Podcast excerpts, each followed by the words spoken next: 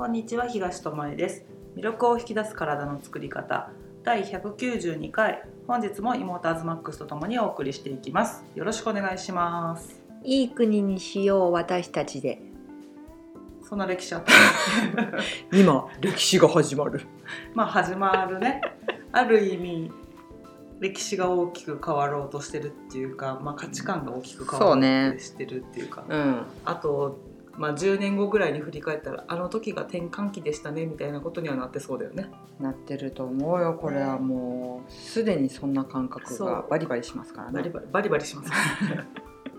おせんべいみたいな。はいでもね本当一人一人があの変えていくことでうん、変わっていくからかもずーっと話してるけどねいろんな時にね。一人一人の意識とか選択するものを変えていくそうそう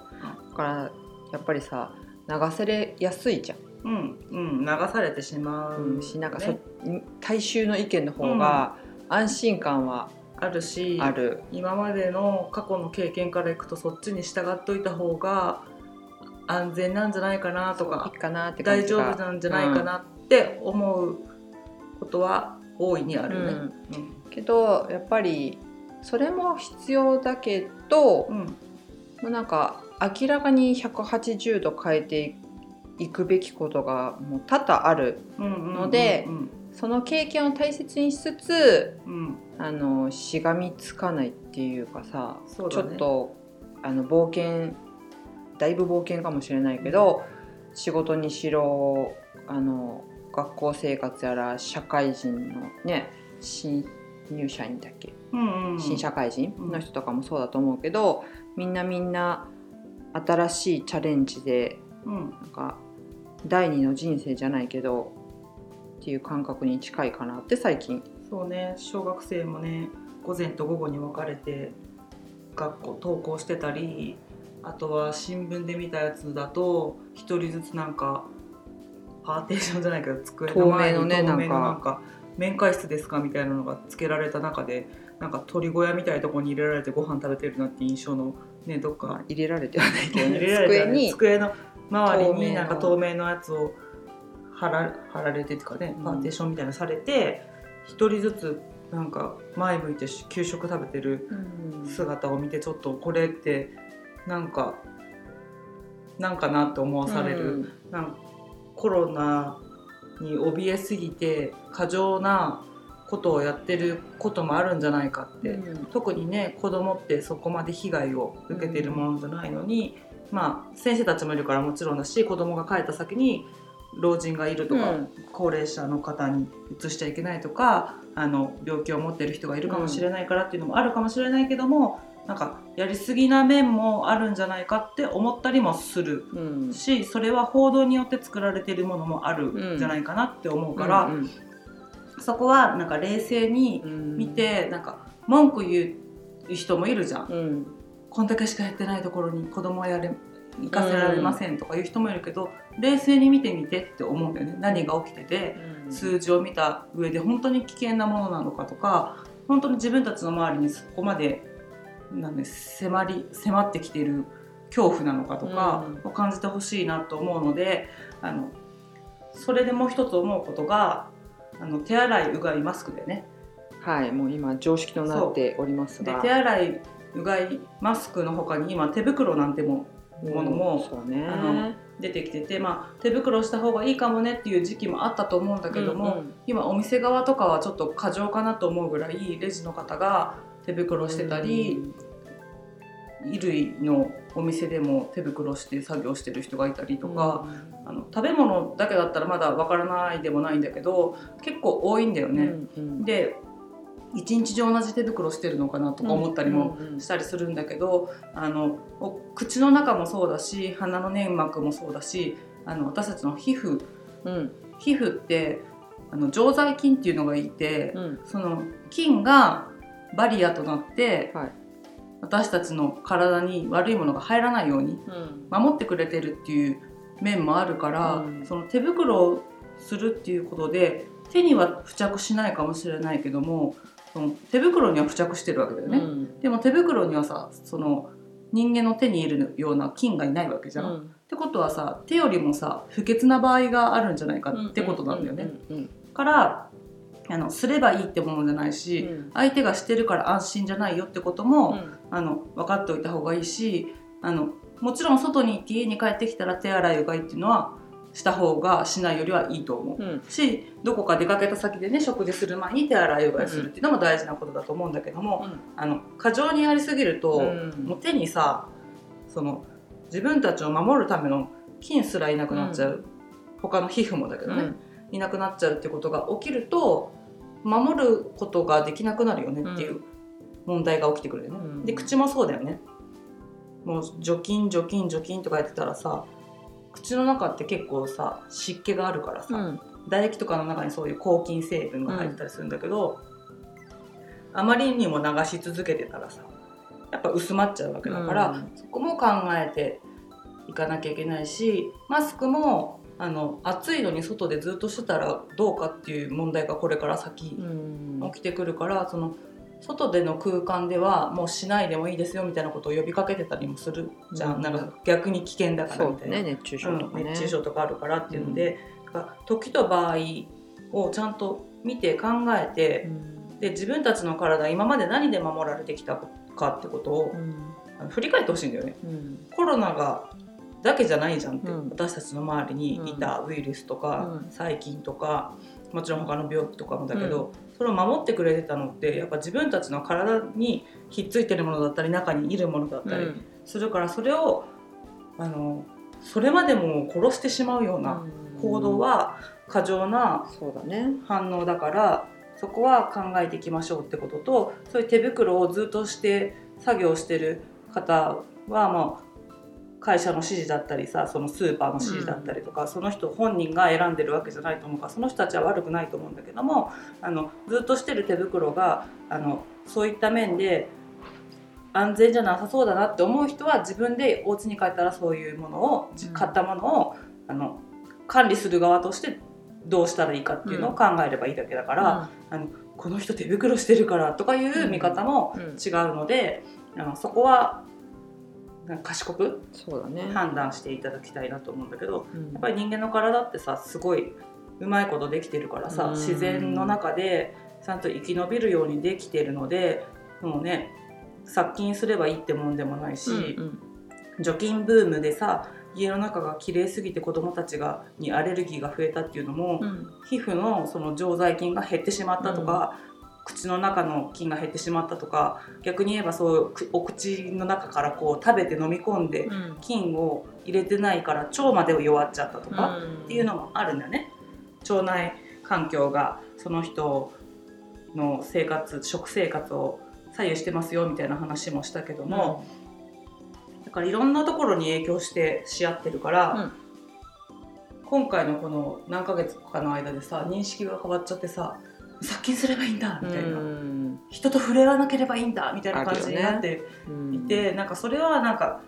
生き物として悲しいこ現象っていうかさ、うん。でもあるからあの情報を自分で得るようにしてその中で選んでほしいなって思うよね、うん。だからうんだからあの殺菌のやつでもさ最近言われてるのがさ次亜塩素酸水っていうやつはあまりコロナには除菌には効果がなかったよっていう結果が出ましたって言って、あの次亜塩素酸ナトリウムと次亜塩素酸水をあの同じものだと思ってる人もいるからそこは違いますよとかいうのもさうん。テレビでさらっと流れたりさ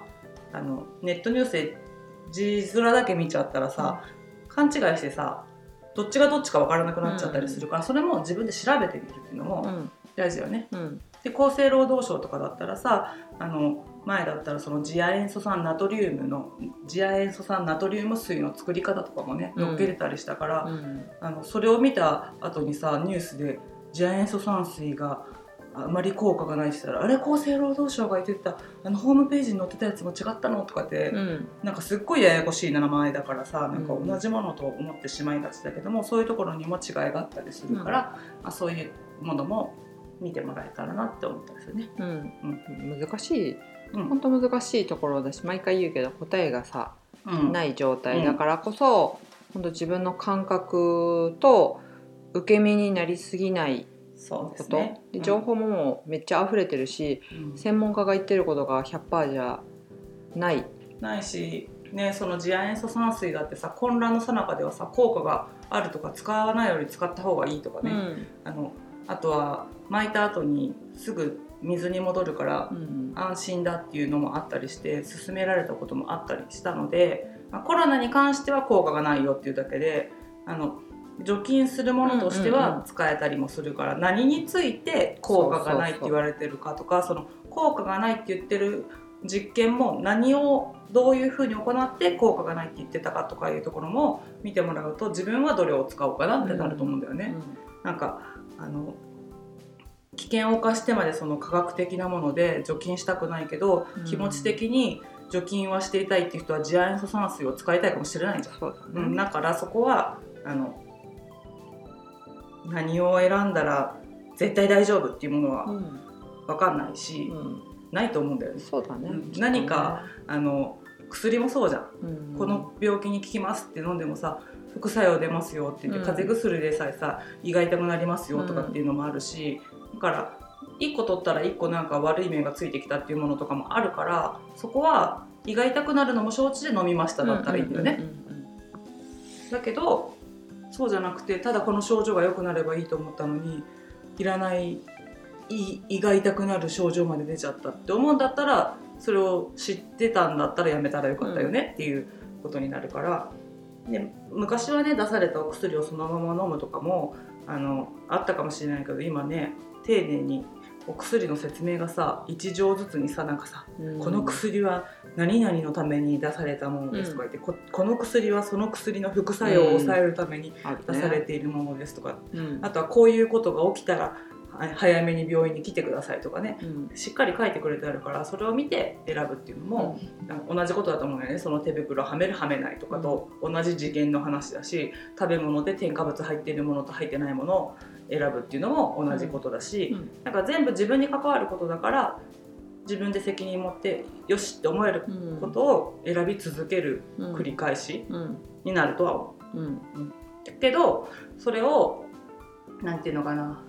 やってこなかったからうん隣の人がやってるのを真似してれば、まあ、なんとかここまで来れたからっていうのがあって、あの自分でさ考えてやるとか、うん。調べてやるってところまで重い腰が上がらなかっただけだと思うからやれないわけじゃなくて、うん。やらなかっただけだからそこは。うん。この機会にねなんか答えがないんだなっていうのも分かったと思うので、あの切り替えていってほしいし練習だと思ってね間違うこともあってもいいからね、練習だと思って一つずつやってもらえたらいいかなと思うね。うん。うん。そうね。うん。あとはなんか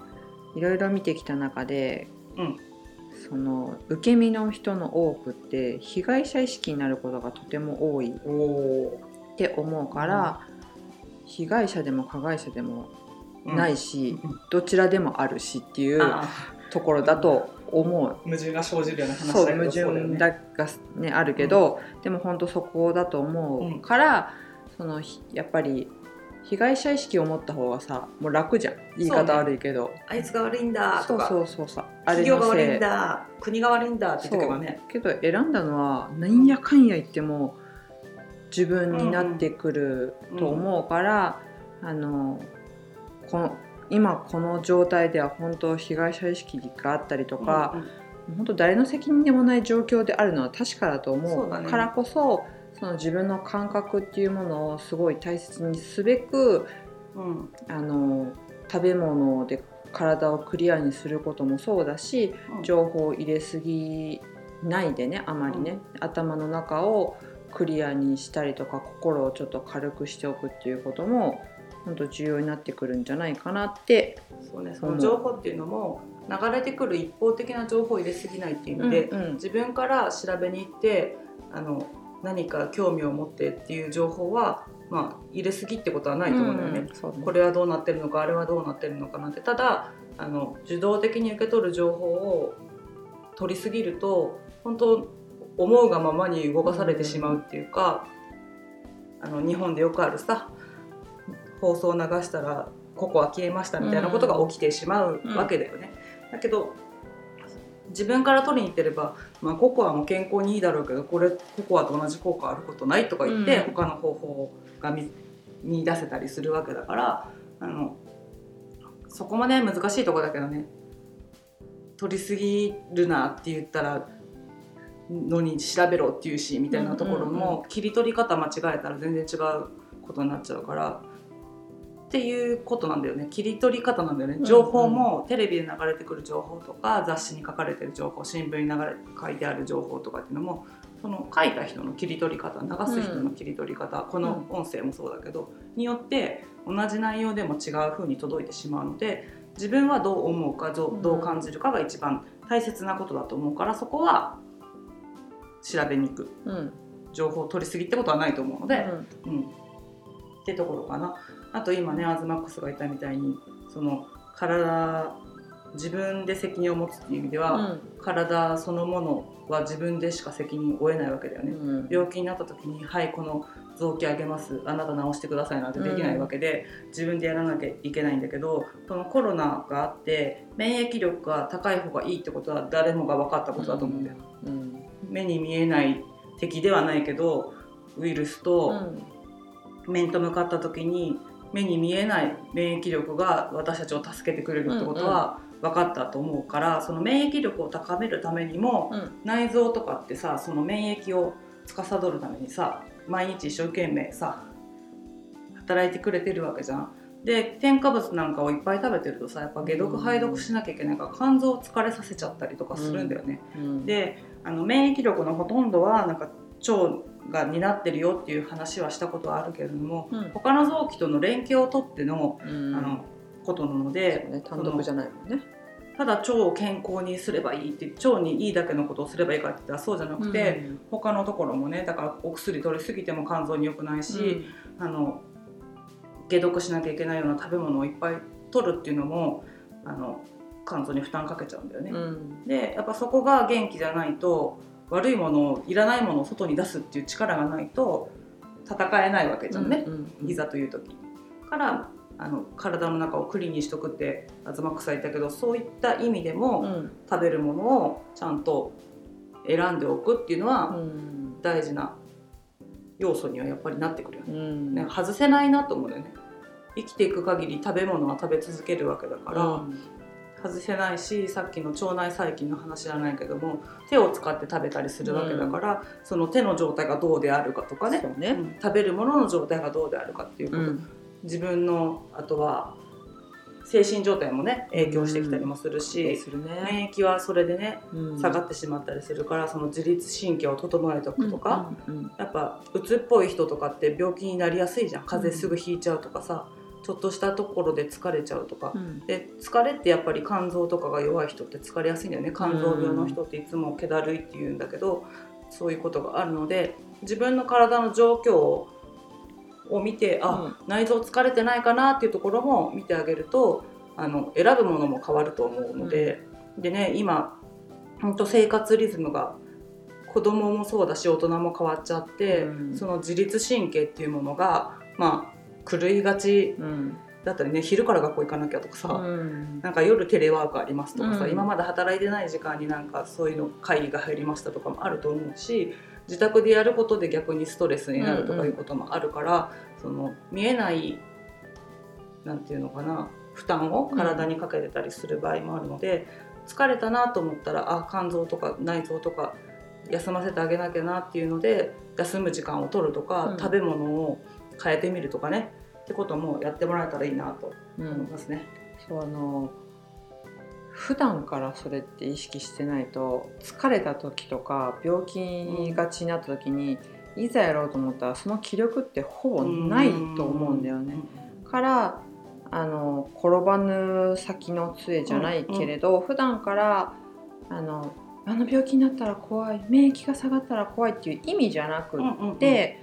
あのそういうこともあるかもしれないからどういう普段から生活をしてたりとかもしそうなった場合はどういう対策をしたらいいのかなっていうのを知っておくことがすごい重要で、うん。なんでかっていうとヨガとか伝えてて、うん。なんかみんな体調悪くなってから来るとか ね。体調悪くなったからやりますって言って大概それってさ肩が上がらなく手がねそう,、そうそう。四十肩になったから来ましたみたいな、うん、その前に痛い時期あったよねみたいな話なんだね。そうそうそう、でそこからやるって結構負担が大きいストレスが大きいから、そうならないようにちょっとやっといたらもしかしたら同じ四十肩でもうんうん。軽症で済むんじゃないのかなとかそういう話。その不都合を感じる不都合が他の人の痛くなってから来ましたよりも早い段階で気づければいいもんねそうそうそうだから回復させるにもなんていうのかな。柔軟体操するにも動きやすいうちにうんほぐしてあげた方がいいに決まってるからね。うんうん。うんうんそうだからこの疲れる前にとか、この健康な状態の時にうん。いろんなことをやっぱり知ってうん。おくといいしいろんなことをうん。想定してうん。過ごしていけたらいいなと思うから、最近思うのは免疫ってなんか体だけのイメージがあるけど、うん。心も免疫がすごい必要だとそうね。情報とかいろんなものにメ対して。ね。うん、と思うので、あの季節がだんだん変わってきてうんうん。いる中で、あの太陽光を浴びるとかうん。夜は部屋を暗くしてなんかずっとスマホを見るとか、うん。テレビをずっとつけっぱなしとかうん。ではなく、うん。さっきの自律神経ねうん。話じゃないんだけどあのなんていうの動物らしい生き方っていう、まあまあそうね。うん、太陽とともに起き太陽とともに眠るじゃないけどね。そうそうそう。っていうのを本当シンプルな生活にしたらもっとなんか生きやすいし健康になっていくんじゃないかなって最近そうねこれは個人的な思いだけどね。まあ、食べ物もそうだけど私たちの生活、今昔の人に比べたら不自然だよね。そうだね。だしあの働きすぎていたってことを今回の自粛中に気づいたあの働き盛りの人は多かったみたいで、うんうんなんか今あのし仕事のこなし方できるかって言われたらできないかもしれないって、うん。なんであんなしんどいことができてたんだろうとか、うん。ねなんかふと時間ができて我に返った時にななぜあんなに、うん。あのがむしゃらに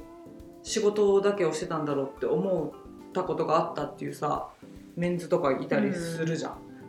だからそういうところだよね。うん。不自然さに気づいたっていうのかな。うんうん。であの自炊することの楽しさを覚えて、うん。あの食事を変えたら結構さ芸能人の人とかでもさあのやっぱお弁当とか多いじゃん、うん。ケータリングのものを食べるっていうのが多いから、あ脂っこいものが多かったみたいで自粛中に痩せてる人結構いるんだよね、うん。健康的になってる人が多いから。うん。だからあの自分の体のことを思う時間が少しうん。増えたのかなと思ってなんかそういうことはコロナがあってよかったんじゃないかなと思うね。だから、うんうん。いいことも悪いこともやっぱりあるなって、うん。悪いことかばかりじゃないなって、良い面を見つけようと思ったら結構あるんじゃないっていう今回の自粛期間だったと思うのででねあの閉じこもってた分ねなんかうわーってどっか行きたくなったりとか、暑くなってきたしね、うん。外でいろんなものを食べたくなったりすると思うけれども、うん。体がそういう負担のない生活をもししてたならね家で食事をちゃんと自分で管理して食べるとかしてたなら、いきなりそういう生活をしちゃうとまたびっくりしちゃうので、うん。そこはあのほどほどにちゃんと体の声とか感覚を見ながら、で心も疲れてる場合があるので、うん。あのそういうところも忘れずにケアしつつうん。周りの状況にこう柔軟に馴染んでうんいけたらいいんじゃないかなと思うね。そうね、もう神経質になりがちだけど神経質になりすぎないことも本当重要だと思う。そうね真面目だからね日本人そうそうそう。なんか、ま、守りすぎちゃって自分を首絞めるみたいなことがないようにしたいなとは思うね。う。ん、真面目な人がなんか損をするってうんちょっと悲しい。って言ってもそれは自分が選んだ結果だからしょうがないっていうかね。なんだけどでもぱり神経質さも重要だしちょっと手を抜くっていうかゆるさも両方の、ね。そうそうそうバランスが。からやっぱやってみないとうんうんうんわかんない、手を抜くってその人によってレベルうんが違う神経質さも違うから、うんまあ、ちょっと自分が普段とは違ううん心構えで向かってみる。ちょっとこれゆるすぎないって思うことをあえてやってみたりとかっていうのもうん重要なんじゃないかなと思う。そうだね。うん、そう気張りすぎずにそうそうそう。やる。食べ物もうん。グルテンフリーとかもさ、私たち最初そうだったよね、うんもう神経質なぐらい本当に3週間全くもって。調味料にすら入ってちゃダメみたいなルールを設けてやったから、そう。本当こんな生活続けれるのかって思ったけど体が楽になってくれたからまあやれたけど、しこその後ルールを緩くしてそうそうそう。これじゃあ一生続けられることじゃないよねっていうのに気づいてじゃあどうやったらこの快適なうん。自分の体が楽になったっていう状況を保ちつうつん。いけるかっていうのはルールを緩めるっていうねうん。方法だったのでだから私たちで言えばその3週間が自粛中の、うん。もう手袋もはめます。ママスクもします、うん、外出ませんみたいなぐらいのね。除菌もめちゃくちゃやります、うん。みたいなのでこれ一生続けれる？みたいな感じだったよね、うんうんうん。コロナにはならなかったけど？みたいな状況で。でもこれ一生やるのは不自然だし自分たちにはできないねっていう状況だったからまあ調味料ぐらいいいとしようとか、うん。外にいて誰かとお食事する時に出てきたらそれは気持ちよく食べようとか、なんかそういった感じで緩めていったからこそ5年も6年も続いてるわけだよね。うんうんうんでその中でもいろんな食事をや法を試しながらあのいろんな情報をねうん。この食事法がいいらしいよっていうのはさとりあえず自分たちでやってみるっていうので、やってみた結果その中でどれを残すかっていうので、うんうんうん。残してうまく残しながらその季節とかさ、体調とかに合わせながらうん。変化をさせていってるので、うん。ずっとこれをやってますっていうものはない、ないね。その小麦はもちろん食べ食べない生活が楽だから食べてないうんうん。けれども、なんか絶対こうでなければなりませんっていうのはなくて本当に他の人から聞いた情報で良さそうだなと思うものがあればね、取り入れてみてあうちらに合わなかったねとか言ってやめたり、私にはあったけどアズマックスには合わないとかね、うんあるっていうねこともあったりとかさ、うん。なんか痩せると聞いてやってみたのにすごいむくんじゃったとかさ、うんうんうん えーみたいな。あるある。やってみないと分かんないからね、うんうん。本当ね。でただその命の危険を冒してまでやってることは一つもないし私たちはたまたま大切にしてるのが楽しく、うん。まあ、今食事だからだけど美味しくがもうベースだから無理をしない。そう。それがまあその一定期間やって合わないなと思ったらやめるか工夫をして取り入れていくっていうことをしてるのでそれは何に対しても言えると思う。あの習ったまんまそれが確実にいいですっていうやり方はしないよね。うん。習ってきなぜそれを勧められたかを理解して、うん。その中で自分たちの体に合うようにうん。するにはどうしたらいいかって考えて、うん。変化させてそれでやなんていうの？変化させたものでうまくいったやつをまた残していくみたいな感じで、最初はもちろん基本通りにやる期間はあってっていうことなんだけど、うん。うん。だからあのどうやったら長く続けていけるか自分たちが、うんっていうのが基礎基礎になってるから、うんうんうん。無理してなんか言われた通りのことをずっとやるとか、守るとか、うん。そういうのではないなくやってるからこそあの自分の感覚を信じてほしいなっていうのをこの音声では毎回のように言ってるんだと思うんだよね,、そうだね。自分たちの体感体感としてそう思うから、うんうんうん。だからなんかこのこれを機にね、うん。自分の大切にしてるものって一体何だろうっていう、うん。まあ感情にしろ、物にしろだけど、うん。をあの振り返ってもらうのもすっごい重要だと思う。これから絶対それが生きてくると思うそうね。それがここにいる私とアズマックスが違っても別に争そうことでもないしうん。えーって思うことでもないし違って当たり前だしっていそうスタンスでいいと思うし、うん。あの周りの人に否定されても自分がそれがいいと思ううんことであればそれを続けてほしいし、うん。それを自分の中に残してほしいしっていうので、まあ、人と比べないっていうのと人の評価を気にしないっていうのも大事かなとは思うね。そうね。だから自分の中の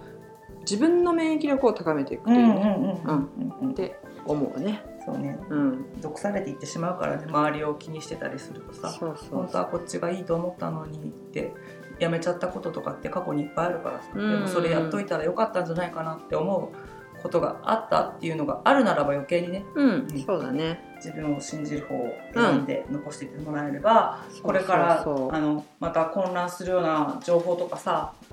事態になるかもしれないしもう、うん。生きててやるからね。うん。この時代変化が激しいですから、うん。なんかこだわりすぎない執着しすぎないっていううん。のも大事だけどもその自分をぶらさないっていうのとうん。違った意味だよっていうところだよね。うんうん。そうね。うんうん。うんということでねいろんな情報が流れてきますし何をあの大切にしていったらいいんだろうって迷うようなうん。今状況下であるとは思うんですがあの自分たちの体っていうのはちゃんと自分たちをちゃんなんて生かすようにうん。働いてくれてるのでそこを信じてその感覚を受け取って物事を選んでいってもらえたらああよかったなっていう結果が残っていくと思うので、うん。食べ物にしろそういうコロナに対する対策にしろ、うんうん。他の心に対するケアにしろ、あの自分の感覚中から出てくる答えをあの信じて動いてもらったらいいかなと思いますね。うん。うん。そうね。あのブルース・リーよはい、よく出てくる。Don't think feel it ですね。はい。はい。ということね。うん。あのか考えすぎない。頭を使いすぎずにそうね。あの感覚子供のようにねうん。感覚のままに動けたらもっと自由にもっと楽しくうん。もっと若若々しくうん。いられるんじゃないかなとそうねいうことで、自分を大切に自分を愛して。自分を解放しましょうとうんいうね、いきましょう。そんな感じでさ。ゆるゆるっとね。はい、はいということで今日はここまでです、はい。ありがとうございましありたがとうございました